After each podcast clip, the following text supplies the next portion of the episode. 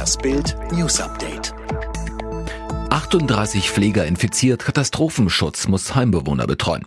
Weil im Pflegeheim St. Monika der Caritas Betriebsführungs- und Trägergesellschaft in St. Augustin in NRW mittlerweile 38 Pfleger positiv auf das Coronavirus getestet worden sind, muss sich jetzt der Katastrophenschutz um die 145 Bewohner kümmern. Das Haus wirbt mit dem Slogan Ihr fröhliches Zuhause mit Ausblick ins Grüne, doch Corona hat den Betrieb auf den Kopf gestellt. New York beerdigt seine Corona-Toten in Massengräbern. Wie in Europa ist es in den USA wegen der Corona-Krise nicht möglich, traditionelle Beerdigungen vorzunehmen. So können sich Angehörige nicht würdevoll verabschieden. Deswegen hat die Stadt New York jetzt offenbar angefangen, sie vorübergehend in Massengräbern auf der Insel Hart Island zu beerdigen. Drohnenaufnahmen zeigen, dass das große Grab mit einem Bagger ausgehoben wurde. Arbeiter in Schutzmontur stapeln die Leichen in einfachen Särgen neben und übereinander schaufeln anschließend das Massengrab wieder mit Sand zu. Eine Planierraupe schiebt Erde darüber.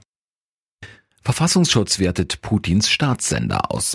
Das Bundesamt für Verfassungsschutz sammelt Informationen zur ausländischen Corona-Propaganda und wertet dabei auch die Berichte der staatlichen russischen Propagandasender in Deutschland aus. Dies geht aus der Antwort auf eine kleine Anfrage des FDP-Bundestagsabgeordneten Thomas Hacker an die Bundesregierung hervor, die Bild exklusiv vorliegt.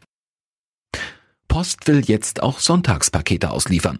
Kommt der Paketbote bald auch sonntags an unsere Haustür? Gut möglich. Wegen der aktuell sehr hohen Nachfrage schlägt die Post vor, dass vorübergehend auch sonntags gearbeitet werden darf. Die Deutsche Post transportiert wegen der derzeit sehr hohen Nachfrage rund 8 Millionen Pakete und Päckchen am Tag.